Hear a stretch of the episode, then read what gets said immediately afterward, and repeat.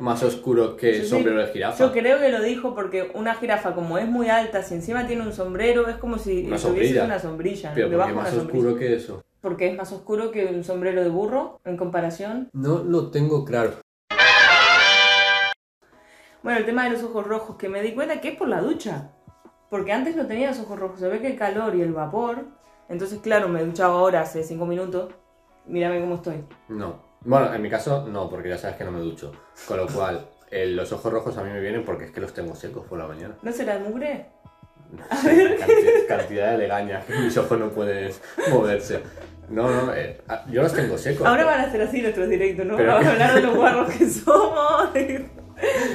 Madre No, mía. que yo noto que están secos y además es que eh, por las mañanas que hay más silencio oigo el de mis ojos, que no, que no, necesito lágrimas. Bueno, en mi caso eso no pasa. Yo me di cuenta hoy por este experimento que hice de levantarme un poco más temprano y no levantarme cinco minutos antes, que, que es por la ducha. Porque est- estaba bien hasta que me metí en la ducha y ahora salí.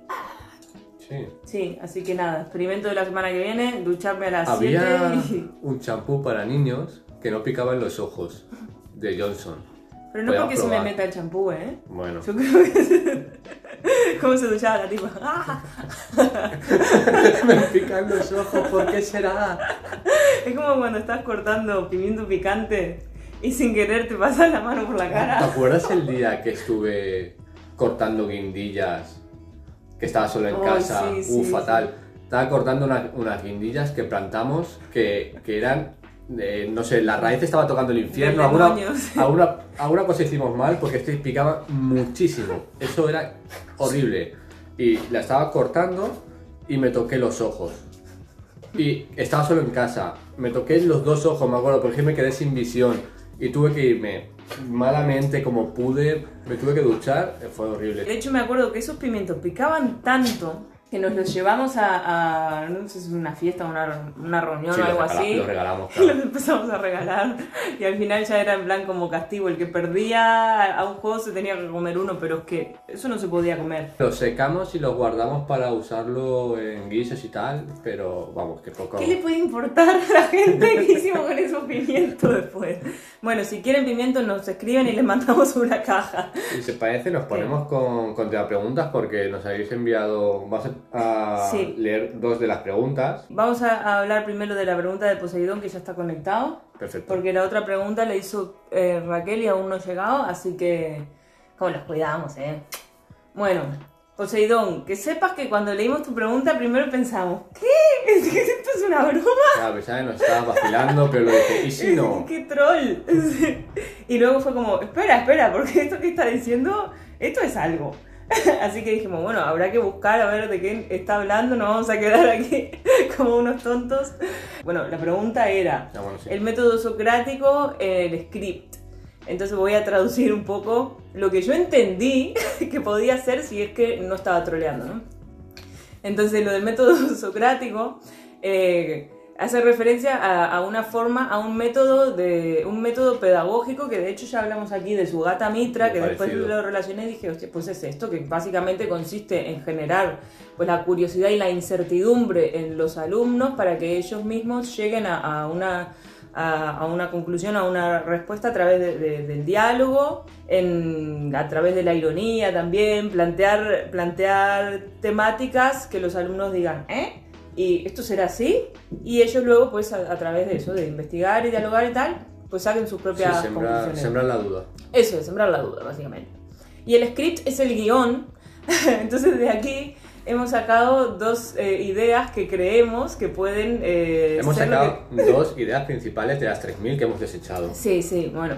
Algo O sea, parecido al clickbait se me ocurrió a mí, porque pero- es no, pe- pero no, no se acerca es el hecho del clickbait te hacen sembrar una duda pero que luego es falso dentro entonces pero sería parecido a eso crear un titular o, un- o una miniatura o un inicio del guion con una pregunta Sí. pero claro el problema es que luego se la resuelves tú con lo cual la teoría Clickbait, por ejemplo, vos te metes en YouTube, ah, buscas algo y sale un título o una miniatura que te genera curiosidad, entonces no podés aguantar y, y te, y te metes y le das. Muchas veces no se responde y es simplemente un gancho para que vos eh, te metas en el vídeo y generar así visualizaciones, lo cual está penalizado porque la gente al final te va a hacer uh, dislike, que eso, cuidado que tampoco es malo. Ya hablaremos de eso otro día. Eso, es un anzuelo. Lo que pasa es que se utiliza de forma negativa, como vos decís, porque hay gente que está aprovechando eso para generar visualizaciones en YouTube. Vale, pues esa sería una opción. y nosotros pensamos que quizá eh, utilizar una estrategia en, a la hora de escribir un guion porque claro, si, estamos hablando de la estructura de un vídeo, cuando empieces, cuando vos entras en YouTube, lo primero que tenés que hacer es retener la atención de la gente porque dura 15 segundos y si no los perdiste y ya se, van y además YouTube te penaliza por eso. Lo, normal es hacer una introducción que enganche, planteando eso, planteando una, una curiosidad, planteando también hablando de lo, que, de lo que se va a hablar luego, porque no es plan de estar mareando a la gente, porque así también se van.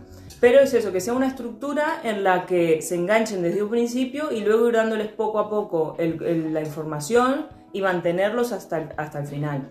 Crear una duda al principio de un vídeo es súper importante porque es una forma de retener.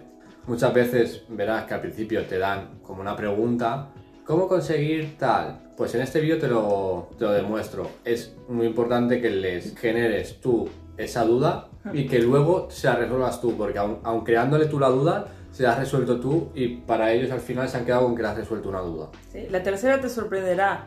Y este tipo de títulos son los que hacen también que la gente elija tu vídeo ante un montón de vídeos sobre la misma temática. la idea es ahí aplicar un poco de, estrategia de copywriting, que consiste básicamente en eso, en, buscar, en, en, titular tus vídeos con una palabra clave larga, que es como lo buscaría la gente, ¿no? La idea es que quieres que se queden durante todo tu vídeo, al menos en YouTube lo que buscas es eso. Entonces, si generas una duda al principio está muy bien, porque ya se van a quedar. Además, seguramente estén buscando la respuesta a esa duda, con lo cual también se van a quedar los que vienen por esa parte. Y no tienes que dársela en el momento, porque si no, chao, aunque digas. Y ahora hablaremos de otras cosas. Eh, quizá que buscaba resolver esa duda ya no le interesa el resto. Entonces es con pildoritas y resolviéndoselo. Y resolviéndoselo de una forma que, vean que, ostras, además de una píldora me está dando también algo de valor, que hmm. le está añadiendo algo. Y también ese valor se va a ir generando una duda para un posible siguiente vídeo. El guion sería como hacer un sándwich. Tú ya primero haces la pregunta, haces la respuesta y luego vas rellenando para agrandar al tiempo que quieras hacer pero saber que eso, que vas a cerrar todo el vídeo, pero al final... Mm, eso más que un sándwich es un panini. No, no, no, no, no, no, no, no. Un panini es pan y el relleno arriba para que vaya al horno. Un sándwich es pan, relleno y pan. O refuerzo si hay gente de Uruguay. Pero un panini, porque lo he escuchado en muchos sitios, no es eso. Al menos, claro, el problema también, porque cuando fui a Italia era un cacao. Cada bocadillo tenía un nombre. y yo cuando llegué lo primero que, hombre, obviamente fui a comer, había un montón de bocadillos. Pedí un bocadillo y me dijeron, eso es un panini. A partir de ahí yo a todo le llamé panini. Y luego cuando volví aquí, que llegaron lo que era una marca que puso los paninis, que eran como pizzas, pero con pan, ¿no? No sé si me equivoco. Sí, tostado, ¿no? Sí. Con cosas. Claro, también me generó mucha duda. Y para mí ahora los paninis siempre son eh, eso, pan y relleno. Pero tengo siempre la duda si, si voy a Italia me van a volver a decir, nada que ver. Pan pizza, ese también, ¿no? Pan pizza, nunca he escuchado eso. ¿Pan pizza no existe o solo en mi instituto vendían pan pizza? No, que es pan. igual me lo he inventado, ¿eh? Que ya sabes que yo a veces me imagino cosas que no son. ¿Qué es el pan pizza? ¿Qué es eso? Es un pan con cosas al horno. Es como una pizza, pero en vez de masa, pan. Pero puede ser cualquier cosa. O tiene que ser algo que sea. Tienen que ser los ingredientes. Mm, piña. Que normalmente. Todo menos piña. Sí, bueno, vamos con la pregunta de Raquel. que no nos va a dar el tiempo para responderla. Había preguntado Raquel el tema de eh, autónomos. ¿Cuándo, hacerte autónomo? Y estaría bueno haberse apuntado la pregunta. No, estaría guay. No, había dicho algo de una jirafa. Había dicho. Sí, me gusta más lo de la jirafa. La, la jirafa es una movida. Pues hasta ahora no se sabía que, que emitiesen ruido. De hecho, se, había como un mito de que son silenciosas. Y ahora, después de unos que estuvieron grabando años, saben que, que emiten un ruido. Y solo que no sé cómo se dice, porque no es graznar, es lo de los patos. Como... ¿Pero podrías imitar el ruido?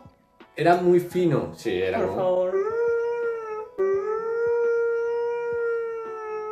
Algo así. ¡Ah, qué fino! Y, y hace poco se ha descubierto eso. ¿Eh? Pues Aquí está. te diviertes y aprendes. Y te tengo que decir, Lucha, que estamos, una última cosa que hace poquito en un vídeo de Te lo resumo así nomás, dijo, más oscuro que, que jirafa de sombrero. No, que sombrero de jirafa. y, y- y Ah, claro, ahora tiene más sentido. y no lo entendimos. Más oscuro que sombrero de jirafa. A mí me hizo gracia porque me hace gracia todo Es lo que que los dos nos reímos como el tono dice, miramos. pero no, entendí- no lo entendimos. Más oscuro que Sí, sí. sombrero de jirafa. Yo creo que lo dijo porque una jirafa como es muy alta, si encima tiene un sombrero, es como si Una sombrilla. una sombrilla. Pero porque una más oscuro que eso. Porque es más oscuro que un sombrero de burro en comparación. No lo tengo claro. ¿Cuándo hacerse autónomo? Imagino que cuando estás iniciando en emprender. Lo hemos estado hablando este fin de semana cuando hicieron la pregunta a Raquel y, y es una movida. Porque es muy difícil cuando Sí. estás empezando. Porque vamos a centrarnos, obviamente, en España. La tarifa actual son 60 euros, con lo cual, mensuales. Con lo cual tienes durante un año. Voy dando datos poco a poco. Ahí va, ahí va. O puedes, dale. Venga, que arranco. Entonces, eh, tienes que generar más de 60 euros para que te salga guay. Porque si generas 60, pagas 60, te sale a cero. Además, luego quizá con el IVA, no, quizá te sale a devolver. Pero bueno, que no estás ganando mucho como para pagar el alquiler. Es una movida. Entonces, tienes que al menos generar más ingresos y que sean recurrentes. Que esa es otra, como hay vacíos legales, en muchos sitios dicen que no es necesario hacerte autónomo si, si no es un pago recurrente, pero claro, si tampoco es un pago recurrente, es, es difícil hacerse autónomo o que te esté generando ingresos eso, porque si es que en enero, en mayo y en septiembre has hecho un trabajo, es difícil y, y no eh, te, te ciñes a los vacíos legales que es que no es, no es recurrente. Entonces, creo que cuatro veces en tu vida puedes hacerte, o al año, eso tampoco tengo muy claro, te puedes hacer autónomo y darle a off y apagar autónomo. Entonces, Apagarlo. Claro, lo, lo apagas, es como que te haces autónomo, das tus facturas y te sales. Y te- creo que tienes cuatro veces. Mi, mi consejo, desde mi experiencia, porque yo ya intenté emprender y, y no sé si hay un vídeo, pero creo que lo he contado tantas veces que me, me recuerdo como si hubiese un vídeo. He hablado de mi experiencia cuando me hice autónomo, fue un fracaso, tengo que escribir un libro. Todo lo que no debes hacer si emprendes. Sí, cómo secarte los ojos llorando es, es el título del libro. Eh, me, hice, me hice autónomo y decidí que un gestor era un pago que podría ahorrarme y llevarlo yo. Todo lo que voy a contar en esta historia, todo está mal, ¿vale? Ir apuntando. Cada tres meses presentaba el trimestral, luego más tarde me enteré que durante todos esos meses lo estuve haciendo mal, lo presenté todo mal, cada tres meses me llegaba una carta de Hacienda con una multa de que lo había hecho mal, porque si te equivocas lo asumes tú y hay una multa que es un porcentaje de lo que te hayas equivocado, pues te cobran. Si no llegas a tener beneficios, cero, el porcentaje no se multiplica por ese cero, sino que hay un mínimo que son 200 euros. Con lo cual, esa multa de 200 euros cada tres meses más o menos llegaba de, oye, no habéis puesto esta casilla, oye, no tal. Y aun yendo a Hacienda y decirle, ay, nos hemos equivocado. Era, bueno, es responsabilidad tuya. Y, y mira que eran muy majos, porque decían, lo siento, veo que estás empezando, pero Paga. la, la guita. La guita que hay que hacer rotondas. Venga. Mal lo de no coger un gestor. Porque es que Sí, te, te voy a contar dolor de cabeza. mi experiencia actual como autónomo con mi gestor, que yo no tuve gestor y ahora que tengo gestor, la llamada fue de 5 minutos. Me llamó, me dijo, Manu, las facturas que hay, porque además con la aplicación, el futuro, no tengo que... Es que casi no trato ni con humanos, es genial todo. Me, me llamaron, Manu, las facturas que hay en tu cuentas están correctas. Dije, sí. Eh, veo que hay una que le falta un dato, ¿es posible? Sí, estoy viéndolo y es así. Vale, te lo relleno. Ya, ya he presentado tu trimestral, ¿vale? Ya, ya, ya, ya. Colgamos. Ya está. ¿Sabes? Tengo Fue- que aplaudir al gestor. Bravo. ¡Buah! Eh, llamé a mi hermano porque en aquel entonces, aquel fue con, con mi hermano y todo salía mal. Y no te vas a creer lo que me ha pasado. Va a llamar al gestor en 5 minutos, ya ha presentado el trimestral, me ha visto que tenía un fallo y lo ha corregido. Y, y, y, será una llamada y aún así noté como mi hermano y yo nos abrazamos. ¿por qué no hicimos esto en aquel momento? Y, Y es que, es que todo, todo fue horrible. De, pero bueno, de, de los fracasos se, se aprende y es lo que De tenemos hecho, que en la empresa anterior tuviste años que cada dos por tres llega una carta y es como, "Uf, a ver si va a Sí, ser de claro. esto. Además, pedimos ayuda, pero fue todo sin, sin gestores. Las ayudas.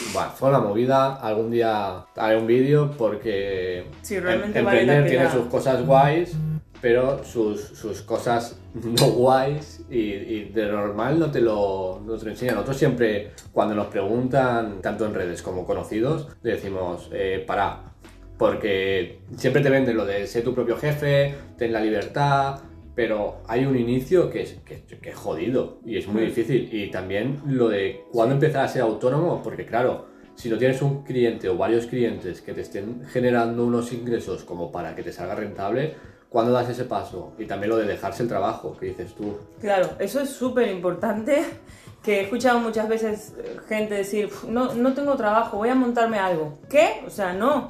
Necesitas tener o bien no te- un no- colchoncito. Hace falta ¿Sabes? tener al menos una base de dinero. Y no digo que sea para invertir, porque si, si es un negocio online, por ejemplo, requiere muchísimo menos eh, invertir, una inversión, perdón, mucho más pequeña que si vas a montar algo físico como puede ser un bar o, o Sí, yo un, qué lo- sé, un un algo local. local físico es muy... Entonces, claro, realmente la, la inversión es mucho más baja, pero mientras te estás formando, y porque además tendrás que formarte y aprender un montón de cosas que no sabes, y trabajar en, en empezar ese emprendimiento, van a pasar meses o quizá años, o, o según lo que vayas a hacer, pero por lo menos seis meses no te, lo- no te los quita nadie hasta que eso empiece a funcionar, que te vas a tener que mantener mientras. Y, y siempre pueden pasar cosas, ay, que al perro se le da no sé qué, 500 euros, pum, el Bueno, pero perro, eso- eso es tres tenemos nuestro. nosotros. Eso es muy nuestro. Bueno, pero cualquier imprevisto, el coche, que el cambio de aceite, que no sé qué, cosas, siempre va a surgir algo aparte. Entonces vos tenés que tener un backup, ¿sabes? Un, o bien un colchón o una reserva, o bien no te dejes tu trabajo hasta que ya veas que la cosa empieza a funcionar. Lo de emprender sin tener nada, error. Es que es un error. Es, un error eso, porque de verdad que mucha gente ve la solución al tema de no tengo trabajo o me va mal, emprender. Y no, emprender no es una solución, emprender es jodidísimo. Y realmente tenés que estar mentalmente, tenés que, tenés que tener un- una, una, estabil- una paz, ¿sabes? Que para luego perderla y poder trabajártela otra vez, tenés que tener una, una, una fortaleza mental y también tenés que tener una base económica. No digo que tengas un montón de, de dinero, pero tenés que tener unos ahorros para mantenerte si tu intención es en algún momento dejarte tu trabajo hasta que empieces a ganar dinero. Eso es así. O sea, quítense de la cabeza lo de voy a emprender sin tener, sin tener un colchón o, sin te- o- o dejándome mi trabajo. Me voy a dejar mi trabajo y me voy a montar una empresa. No, eso no funciona así.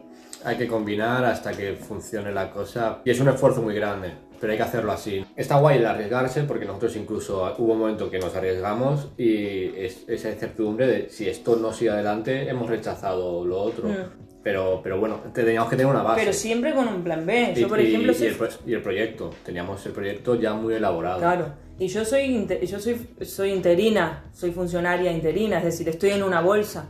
Entonces estoy desactivada, pero si las cosas no funcionan, yo puedo en un momento pues me activo y aunque me toque irme a tres horas de casa, tengo trabajo. Entonces siempre jugamos también con eso, con aprovechar esa situación, que si las cosas no van mal, pues bueno, habrá que hacer un esfuerzo porque es verdad que no voy a trabajar aquí al lado de casa las horas que quisiera, me va a tocar irme lejos, pero puedo, puedo trabajar. Di- dis- disculpe, Karen. Eh, mira, me, me llega una pregunta de Conrado Sus ¿Sí? eh, sobre creación de vídeos. Eh, es verdad que dice que tenemos muchos vídeos sobre el tema.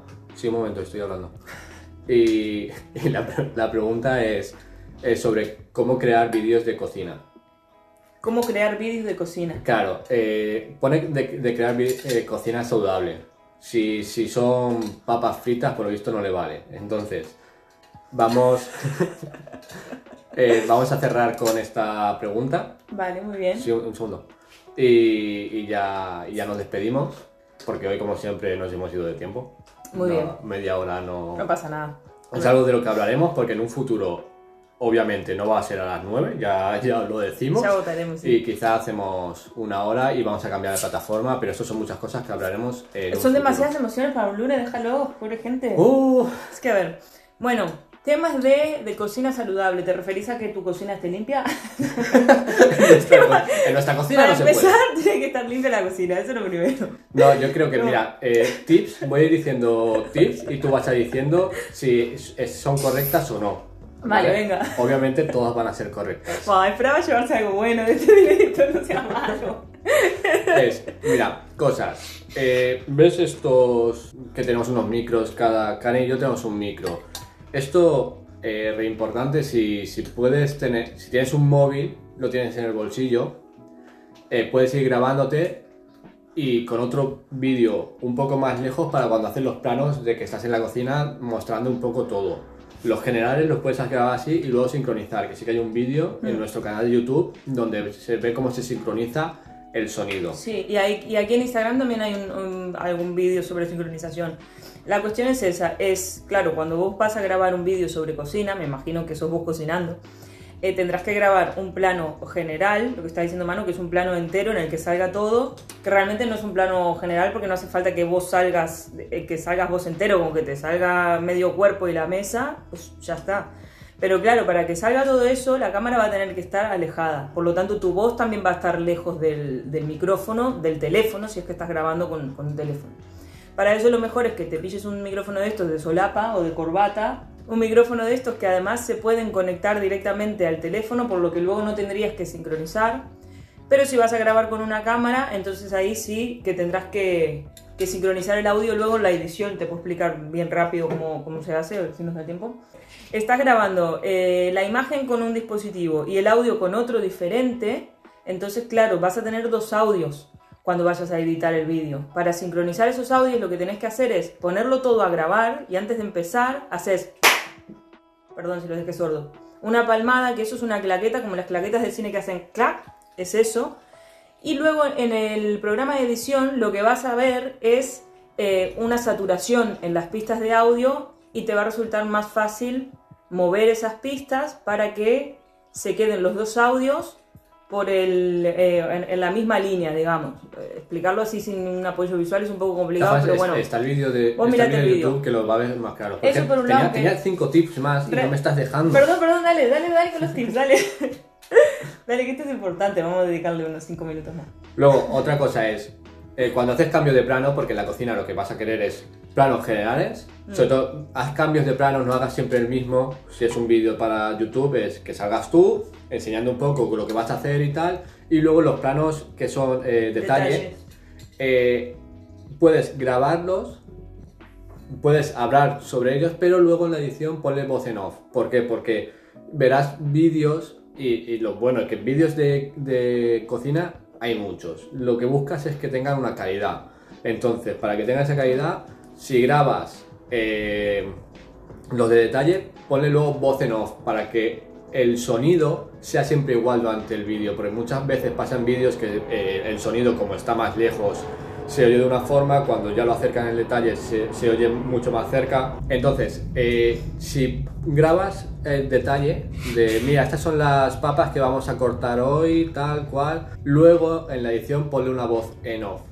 Y además, eh, tampoco es que muchas veces lo que nos pasa es que cuando estamos haciendo alguna cosa, incluso estamos jugando, estamos narrándolo, hay muchos. eh, mm, porque estamos pensando a la vez que hacemos algo. Eso en el vídeo tampoco queda muy bien. Si le pones una voz en off, te va a quedar mucho más natural y además lo vas a poder explicar mejor que cuando estás cocinando. Y, bueno, y otra cosa, para esos planos de detalle, le- si, si tenés dos cámaras es ideal, en plan, pues una cámara y, y tu móvil, o dos móviles, lo que sea, y uno dejarlo fijo todo el rato, y esos planos de detalle ir haciéndolos eh, Alter- alternando. eh, alternando, ¿no? Si tienes a alguien que te ayude, pues genial también. Mira, te voy a recomendar un canal eh, de Instagram y de YouTube que yo sigo que me encanta.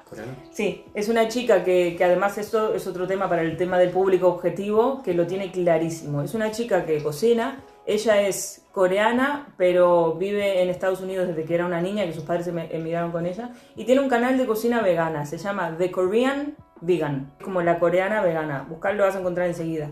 Además de que su público objetivo es gente a la que le gusta la comida coreana, pero son veganos, claro, es que es un público objetivo, es un nicho El, muy, el muy nicho está muy reducido. ha sabido cómo, cómo dirigirse a esa gente y, todo el mundo va a seguir esa cuenta si, si, si sos su avatar es como, "Oh, encontré aquí el canal ideal, ¿no?